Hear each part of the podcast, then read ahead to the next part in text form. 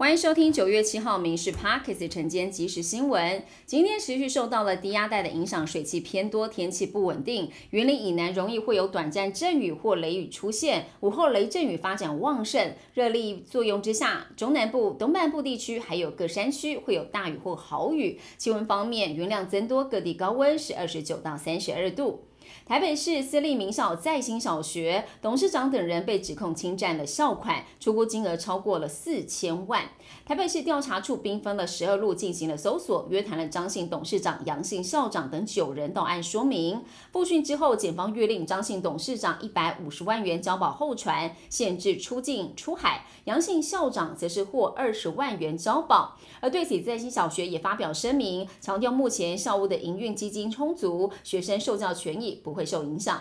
国民党总统候选人侯友谊之前抛出了六十五岁以上长者健保费由政府全面来负担，但引发了正反两极的评价。因为如果真的要通盘补助的话，最少还要多编列一百七十亿的预算，恐怕会造成财政庞大的负担。但为了照顾老人，卫福部决定针对第六类一百零九万名长者，筛选出所得相对低、没有其他补助的弱势者，初步规划每个月全额补助八百二十六块的健保费。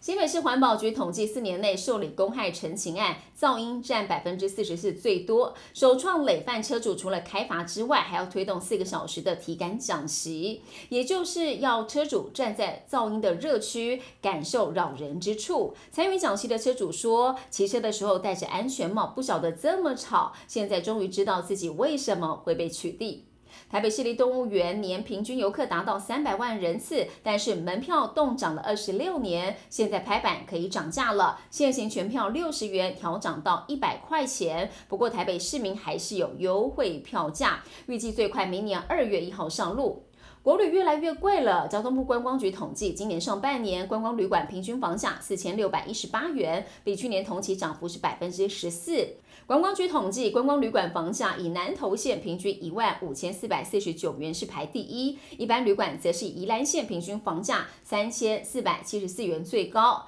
那么主要原因就是原物料、基本工资调升、电价调涨等等，推升了住宿、餐饮跟其他休闲设施的营运成本。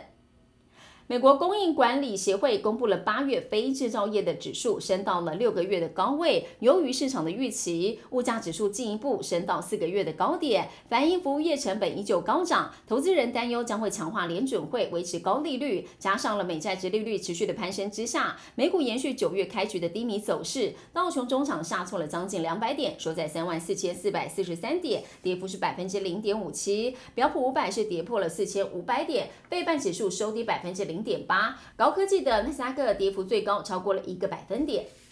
国际的消息，中国通讯巨头华为之前推出新手机，外界评估手机内的晶片是中芯突破技术所制造的。美国众院中国问题特别委员会主席就指出，中国华为手机的新晶片可能违反了贸易限制，呼吁美国商务部应该停止向华为以及中芯国际出口所有的技术，同时再次的敦促拜登政府对中国出口美国技术方面采取更加强硬的立场。以上新闻由民事新闻部制作，感谢您收听。更多新闻内容锁定下午五点半《民事 Parks 晚间即时新闻》。